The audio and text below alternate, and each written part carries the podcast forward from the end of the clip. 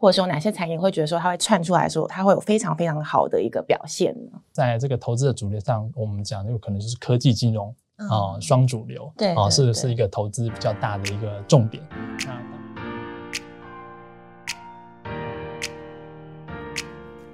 嗨，大家好，我是 f r a n c i s 陈队，欢迎收看财讯的美股笔记。我们今天呢要聊的主题呢，就会是乌俄战争会怎么样影响后续的金融市场呢？还有在二零二二年，投资人应该怎么样在这个非常波动的大环境之下做资产上的配置，还有股市的操作呢？那我们呢也很高兴呢能够邀请到群益潜力收益多重资产基金经理人 David 徐伟翔。各位财讯的观众朋友，大家好。那我们今天就是像刚刚我有说到的，啊，观众朋友一定非常非常关注的一件事情，就是乌俄战争了。战争会怎么样影响到后续这个金融的效益，还有市场上的影响呢？呃，我想这个大家可以分成几个构面来谈啊。嗯那第一个是在需求面上面，那我们知道，其实乌克兰跟俄罗斯，它在全球的经济比重相对来讲其实是比较小的，大概只有一 percent 不到两 percent。虽然造成短期的一些一些战争影响，但是它对全球经济的成长影响其实相对占比非常低，对，是相对有限。但是大家比较 concern 比较在乎的，应该还是在供给面的部分，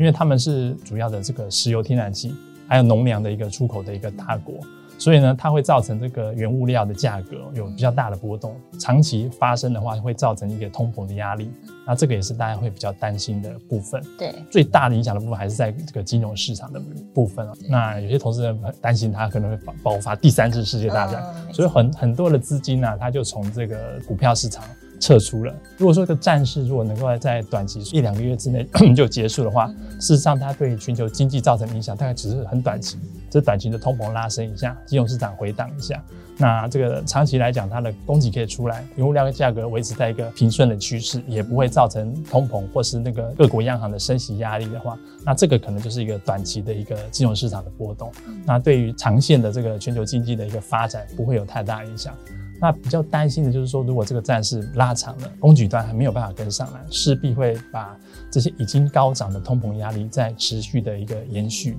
长久下去的话，就会对消费者信心。哦，造成比较大的影响，而且对于央行的货币政策也会有所一些掣肘，所以我们是觉得就是说啊，希望这个战事能够在短期之内结束。那对于中长期的一个股市的结构跟经济的这个增长，就不会造成太大的一个影响。David，你自己怎么看呢？就是这两种剧本，你觉得这个战事可能会是短期的，还是可能会延长到三到五个月？因为像目前情势看起来，就是美国拜登他要其中要选举了，那对于这个俄国来讲呢，因为油价现在上升，对他来说也是个好处。那你觉得哪一种？这种情形会觉得比较可能，我觉得应该是说，应该会比较偏向于在中短期内做一个解决，因为事实上拜登他目前最大的问题是在通膨，那个民意的支持率在下降，对，所以如果通膨持续的高涨的话，事实上对于他在年末要选举其实不是相当的一个一个有利。俄罗斯这边我们可以看到，现在各国的制裁其实也也蛮大。嗯，那在这个时间，如果就是说大家都能够找一个台阶下，达成一个和谈，这个会是最好的一个结果。对。不过我觉得，就是以目前的一个进展来看，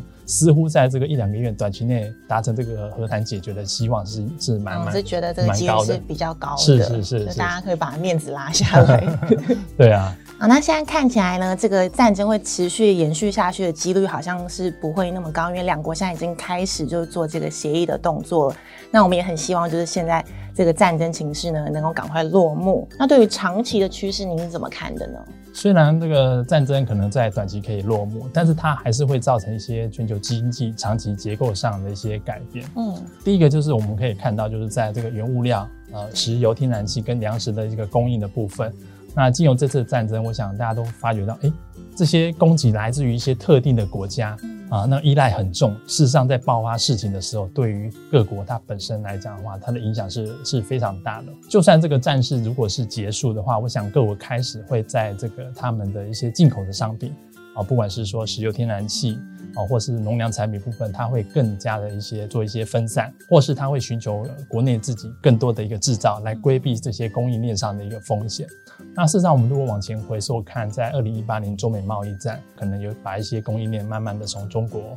往往东协啊，或是做印度做移动。所以在一个这这个趋势上，我想这个对于供应链的一个分散，可能是这个战争过后比较长的一个趋势。那另外来讲，我们也看到现在美国它也在推行所谓的一个美国制造。那当然，我们知道美国本身就已经是全球最大的石油、天然气跟农粮的一个生产国家。嗯、那现在可能是在工业零组件或是一些基本的一些零件的部分，他们要希望再拉回美国制造。嗯、那另外来讲，我觉得还有比较特别，就是在国防工业的部分，因为我们知道过过去一段时间，像在一些国防啊，然后这个成平时期，大家比较不担心，这个产业也是比较沉寂、比较没落。但经由这次的一个战事。过后呢，这个大家可以发现，诶，还是必须要有一定的一些国防力量，才能确保这个国家的一个一个安全的保障。然后特别是在北约的部分，那像以现在来讲，北约的这个国防支出实际上是太低落，趋势上的话，慢慢慢慢，他们可能也会增加支出。那国防的相关的一些产业，可能也是我们长期可以在。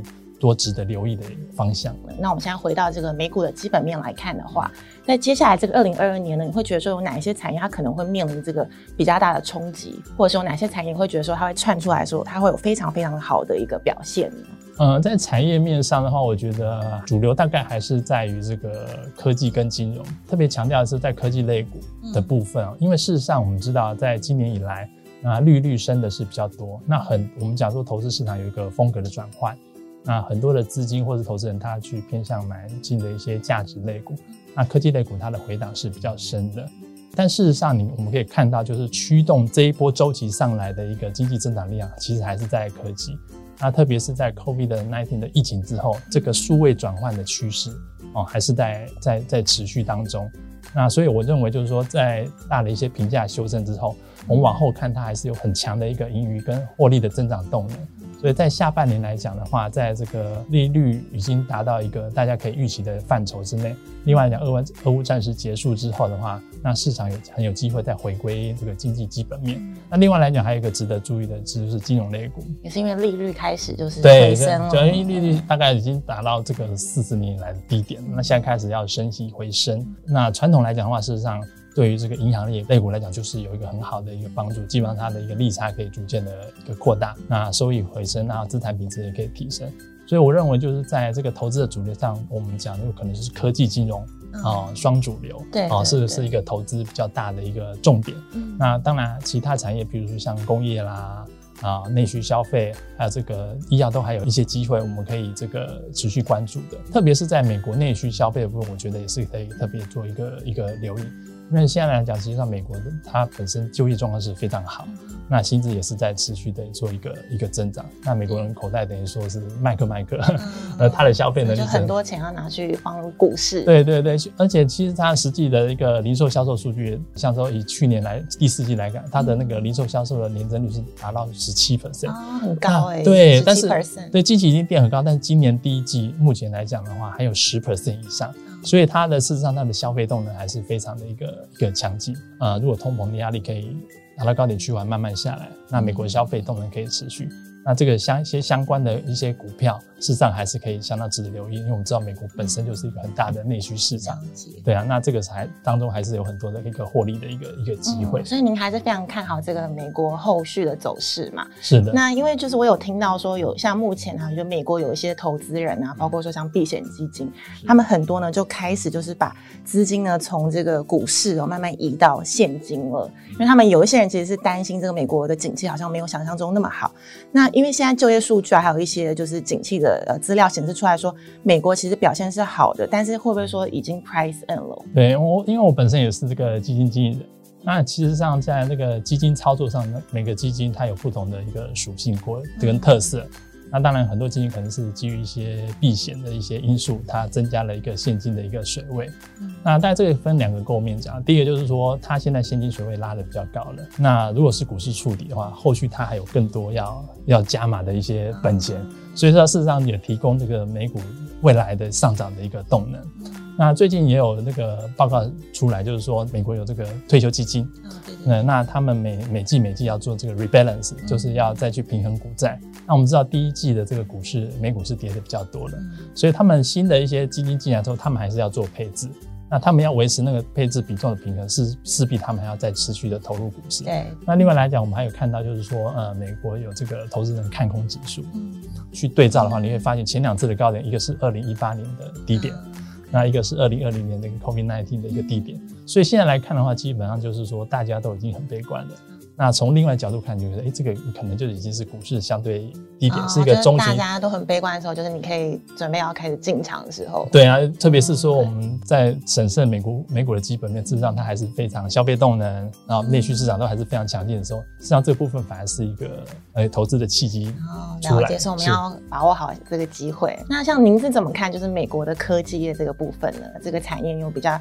看好哪一个区块吗？呃，目前看起来的话，个人消费端来看的话，主要可能就是一些笔记型电脑，还有一些手机类的产品。嗯、但是事实上，我们可以看到，在这个企业的资本支出这一块，今年以来的统数据统计还是非常的一个、嗯、一个强劲。那大概企业它的资本支出会比较落后，因为它必须看到。呃，整个总体经济上稳定之后，它才能会扩大它的一些采购，为中长期的布局做做准备。那这样统计起来可以看到，今年的话预计还是非常的强劲。第一个就是在资料中心，就是我们讲的这个这个云端对 data center 这个部分。那另外来讲，就是在这个这个五 G 建设相关的。那最后呢来讲的话，就是在大企业它那个资讯设备需要汰换，对，那甚至还要它要要去上云做一些云端的一些布局。今年的这个 trend 大概就是在这边。那如果是你去再再拆分的话，大概就会可以分成几个方向。第一个就是在 AI，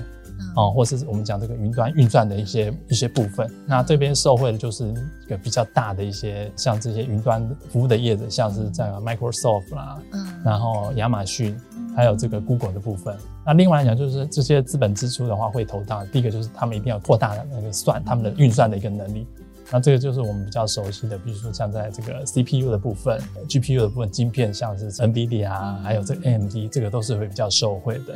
那另外来讲，就是在网络传输的部分，因为算完之后你要传出去，那像是思科啊，他们这些做做这些网络设备的这一些方向，大概就是在企业资本是比较能够受惠的一些个别的公司跟产业。那 David 呢，刚刚有跟我们提到很多，就是在美国现在看好的产业哦，在这个大环境之下，那会有哪一些就是风险相对来说比较高的产业，我们需要留意的呢？大概有几个产业我们比较需要了解、留意的。第一个就是我想是在能源业，最近一个能源价格上涨很多，那相关的能源类股也是飙升了一大段。那事实上，在欧佩国家，它也要缓步的做一个增产。那所以在能源类股经过一段的飙升之后，那未来股价动能可能会比较比较减弱，短期的投资效益上就不是那么大，那可能还会有一些回档的一些风险。那所以我想这个部分可能是要值得注意的。那另外来讲，还是有些必须消费的类股。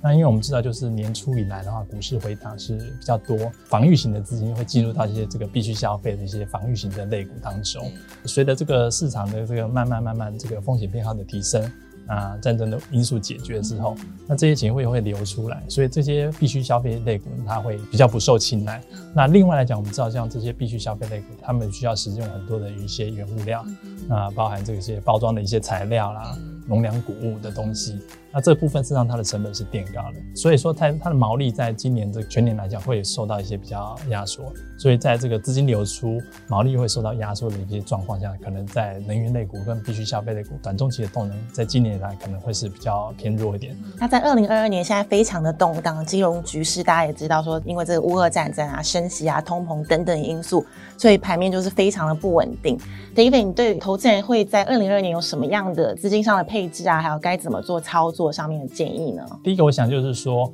呃，目前是我们可以看到，就是全球已经慢慢步入了一个升息的一些一些环境，这个趋势应该已经是蛮蛮确立的。嗯。所以在资产配置上，基本上就是股票要优于债券，嗯，因为就是在利率上扬的一个过程中，像一些公债或投资级债，过去有一些避险的效果。那另外来讲，它还可以有一些微薄利息收入可以给你。从现在往后看，不但不过能收集，它可能还会造成一些资本利得的一个损失。股票的话，可能会是资产配置的重点。当然，我想大家也知道，就股市的波动本身就是比较大。对。所以就是在投资的观念上的话，就是我们要学着自己去承受一些适度的波动，然后把。尤其是因为现在又开始升息了，就势必这一年应该股市会很震荡嘛。是对，所以就是说你必须，投资人可能必须要去学习去承受一些短期的波动，嗯、然后每个人把它眼光放到半年、一年、两年，不要因为三个月的回档。哦，好像就很紧张，就卖出去。对对。因为就是说，譬如说，在今年整整年，它可能是股市是上涨十 percent，但可能它中期今天可能回了十 percent。这样的趋势。对，它就动荡动荡。是是是，所以就变成我们必须要学习去承受一些短期波动，然后着眼一个中长型的报酬。那当然，这个还是着眼于我们基本上对于这个全球经济，特别是美国部分它的经济的一个信心跟企业盈余。那我们刚有提到一些企业的一个资本支出跟这个房地产的循环来看的话，你可以看到美股这个循环基本上还是在往上走。那对照的历史的经验，从现在往后看的话，甚至未来三四年它都还是在一个往上的循环当中。所以这部分就会提供给我们在基本面上一个比较可靠的一个盈余盈余的一个预期。所以就是第一个扶优于债。那第二个来讲的话，就是要学习这个承受适度的一个呃波动，才获取对，然后所以比较中长期的报酬这样、子、了解。我们今天非常谢谢 David 带来这么精彩的分析哦。那喜欢我们这个节目的朋友，欢迎按赞、订阅、加分享哦。那我们下期再见喽，拜拜。拜拜。